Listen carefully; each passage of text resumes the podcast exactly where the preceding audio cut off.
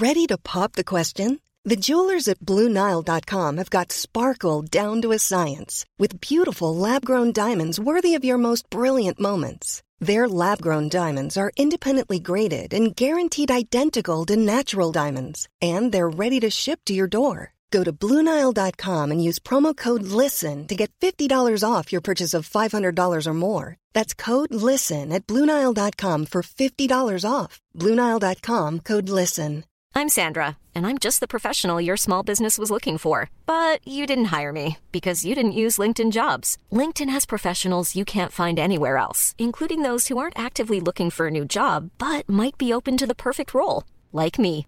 In a given month, over 70% of LinkedIn users don't visit other leading job sites. So if you're not looking on LinkedIn, you'll miss out on great candidates like Sandra. Start hiring professionals like a professional. Post your free job on linkedin.com/people slash people today.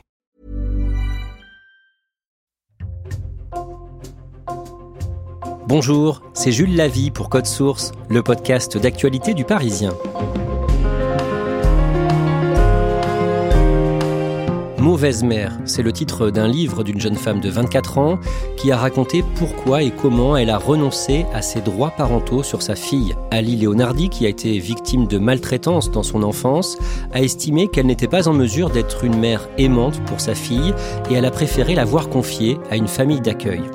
Le livre Mauvaise mère est sorti en mai 2023 chez Fayard. Ali Leonardi témoigne aujourd'hui dans Code Source au micro d'Emma Jacob.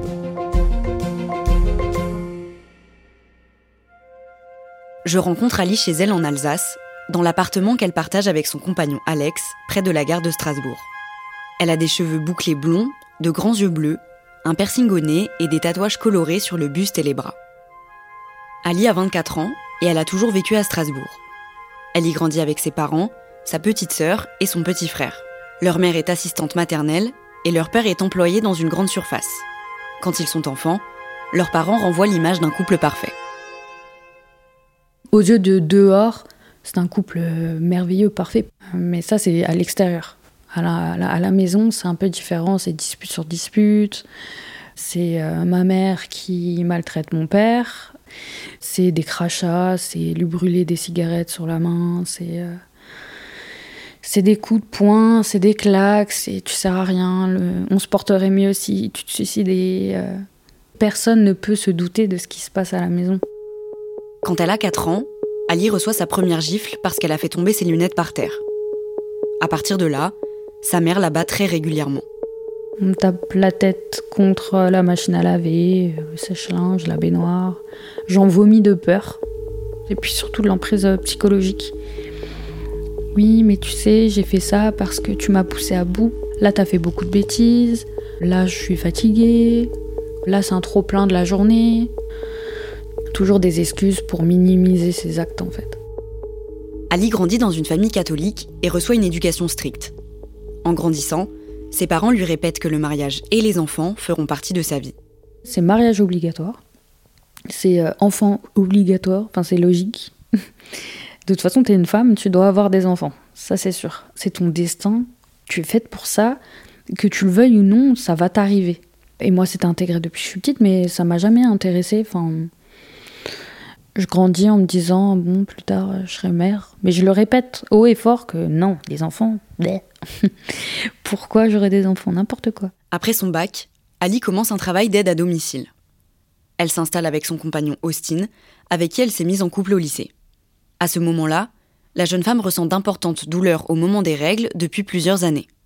Quand elle a 18 ans, une gynécologue lui annonce qu'elle est atteinte d'endométriose, une maladie caractérisée par la présence de tissus en dehors de l'utérus.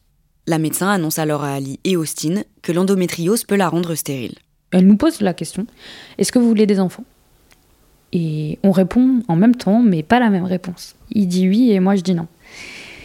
Donc je me suis dit est-ce que je vais prendre sur moi plus tard et est-ce que je vais avoir un, enfant quand même, vu que tout le monde apparemment a envie d'en avoir?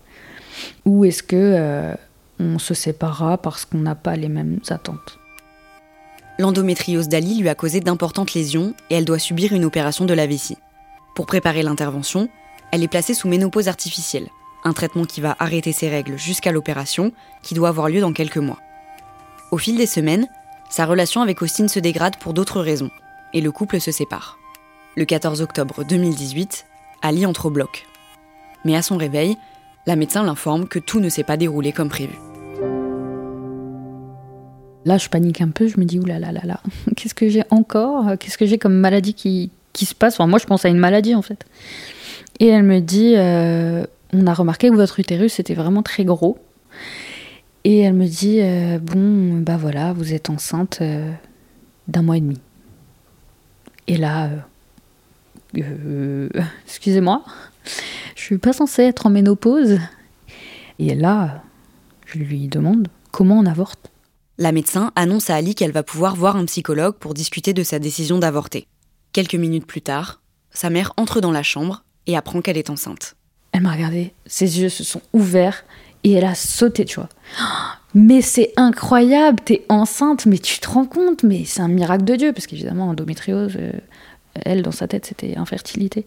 Et voilà, elle a appelé euh, certaines de mes tantes. Euh, Ali est enceinte. Oh, c'est génial. Et je reçois des messages sur mon téléphone. Félicitations, un petit bébé. J'étais tellement perdue et, et je me sentais tellement mal et j'étais tellement sous emprise de ma mère et euh, sous emprise de, des dires de la société, de tout ce qu'on m'a inculqué quand j'étais enfant.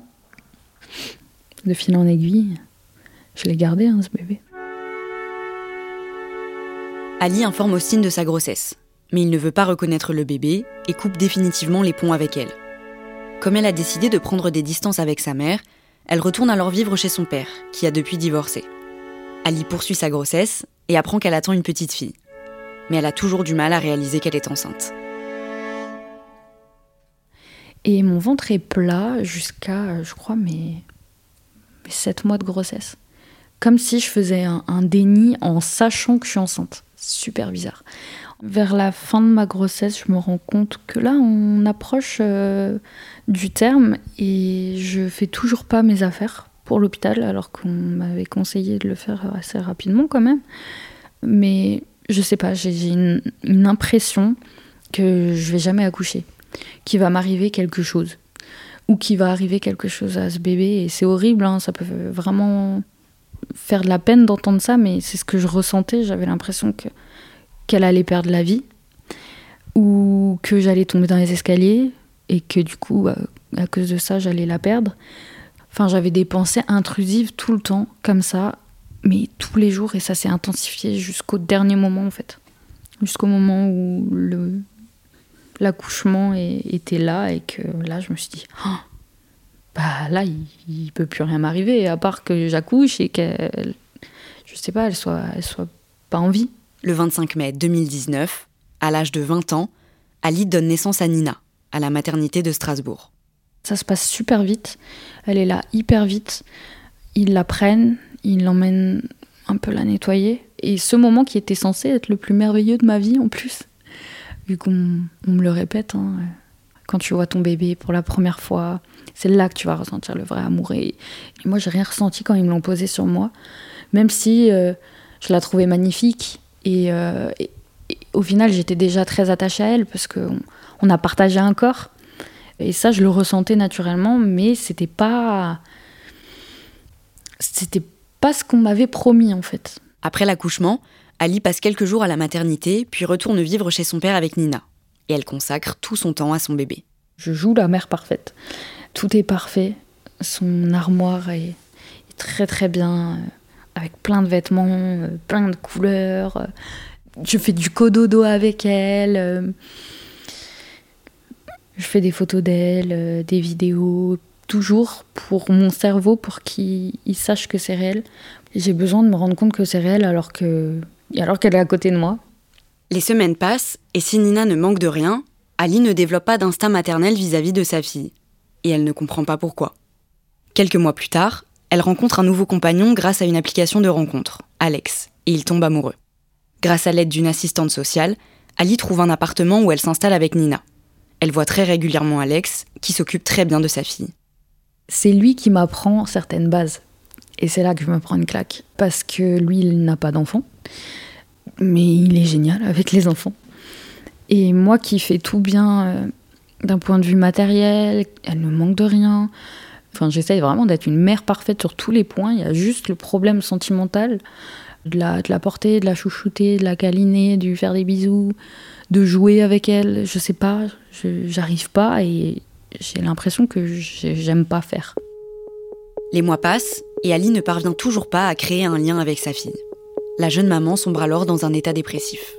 Ça m'est déjà arrivé d'avoir des pensées intrusives à me dire si moi je, je me suicide, est-ce qu'elle aura de l'accompagnement? Bah non, elle sera toute seule. Parce qu'en fait, on est toute seule. Quand on est parent seul, on est seul. Donc qu'est-ce que je fais? Est-ce que, est que je décide de partir avec elle? Par partir, j'entends pas changer de ville. J'entends vraiment mourir. C'est super triste et c'est horrible, mais c'était des pensées de plus en plus intrusives. Et là, je me disais, non, je peux pas. En juin 2020, quelques semaines après le premier anniversaire de Nina, Ali fait une tentative de suicide. Et elle est hospitalisée plusieurs jours. Lorsqu'elle rentre chez elle, elle dort pendant une semaine. Et un matin, elle décide d'appeler l'assistante sociale qui la suit depuis le début de sa grossesse pour lui demander le placement provisoire de Nina. Quand je passe l'appel à, l'assistante sociale, je me dis que c'est la bonne décision que j'ai à faire sur le moment, que ça va durer un temps et qu'après ça ira mieux. Le 3 juillet 2020, une semaine après l'appel d'Ali, l'assistante sociale et la femme chez qui Nina sera prise en charge en famille d'accueil viennent la chercher. J'ai beaucoup de mal à ce moment-là parce que je sais que les larmes me montent. Et là, la culpabilité est là. Et là, je me dis, oui, c'est super dur. Euh, je, en fait, j'ai quand même des sentiments pour ce bébé, mais je suis pas apte à lui donner et, ça me fait beaucoup de mal. Et ça me fait beaucoup de mal de devoir en arriver à un point où, où je pense que c'est mieux pour elle comme pour moi qu'on ne soit pas ensemble. Pendant qu'elle est placée provisoirement, Ali peut voir sa fille quelques fois par semaine. La première rencontre se déroule dans les locaux de la protection de l'enfance de Strasbourg, accompagnée d'une travailleuse sociale. Elle arrive avec sa famille d'accueil, elle est là, je la vois.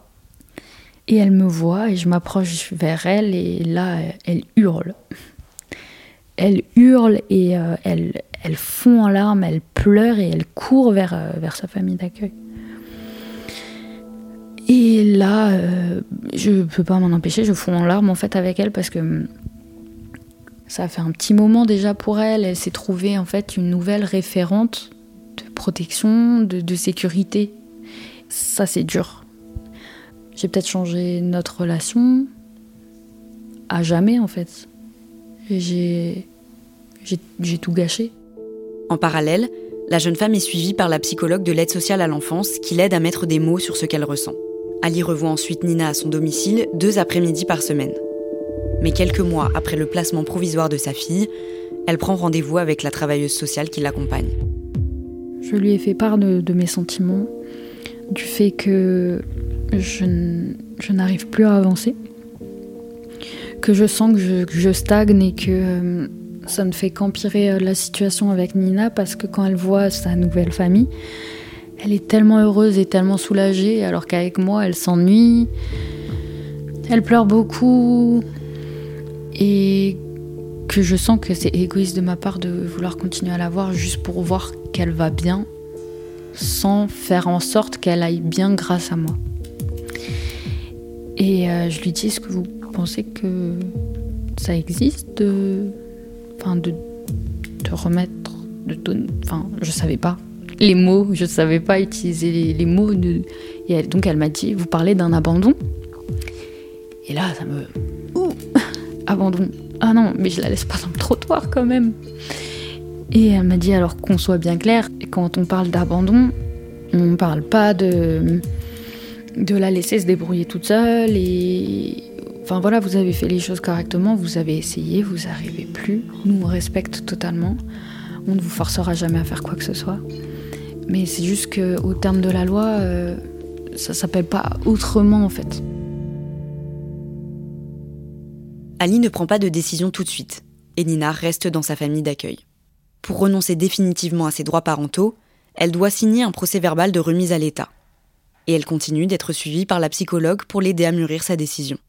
C'est pas une décision qu'on prend à la légère. Faut vraiment réfléchir. Même si j'avais 90% en moi qui était sûr, il y avait quand même les 10% de faut bien savoir que je pourrais plus la voir, faut bien savoir que je pourrais plus avoir de ses nouvelles comme je l'aimerais, que je pourrais plus avoir de photos, que je pourrais plus la contacter, que je pourrais pas contacter sa famille d'accueil. Jusqu'au jour où en fait euh, j'étais sûre de moi. Donc ce 10 juin 2022, euh, je me suis dit là, je sais pas pourquoi, mais je pense que c'est le jour où ouais, je vais le faire. Et j'ai regardé le papier, j'ai fondu en larmes, mais j'ai signé parce que parce que je sais que c'est la meilleure décision que je peux prendre pour elle. Le 11 août 2022, deux mois et un jour après la signature des papiers, Nina est officiellement considérée comme pupille de l'État. Elle est définitivement placée dans sa famille d'accueil en attendant une possible adoption et Ali n'a plus aucun droit sur elle. Je me dis jamais que c'est possible que je regrette un jour parce que. parce qu'on est passé par plein d'étapes en fait. J'ai d'abord cherché de l'aide, j'ai essayé, et donc je suis sûre que je regretterai pas. J'en suis certaine. Parce que pour euh, une des premières fois de ma vie, j'ai pris une décision qui m'appartient en fait. Personne n'a décidé pour moi. Je pense qu'elle va vivre une, très belle vie avec eux et j'ai jamais eu envie d'aller voir comment ça se passe parce que je respecte sa vie. Je l'ai choisi pour elle, pour que ce soit la meilleure des vies possibles. C'est pas pour que je gâche tout en, étant égoïste. Je leur fais confiance et je sais que tout se passe bien. Et pour qu'elles se construisent correctement, il faut qu'elles se construisent sans moi.